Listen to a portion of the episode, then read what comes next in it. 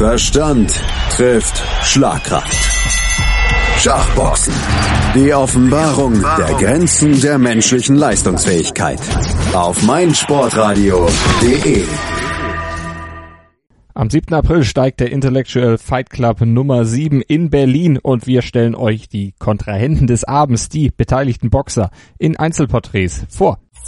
Stefan Kring hatte für das Schachboxen wirklich Pionierarbeit geleistet. Der schwedische Gymnasialleiter ist durch Zufall auf das Video des ersten Schachboxkampfes zwischen mir und Jean-Louis Feenstra gestoßen und fand die Idee schlichtweg brillant.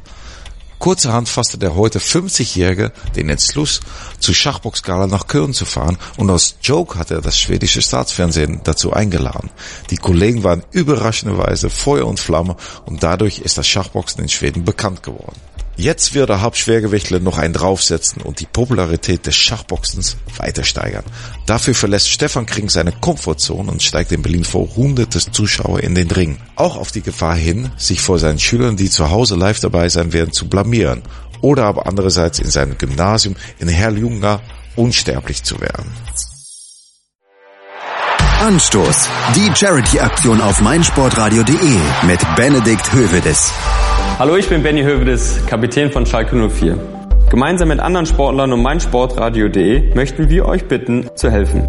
Ich stifte dafür mein getragenes Trikot von dem Spiel gegen Pauk Saloniki mit allen Unterschriften der Mannschaft.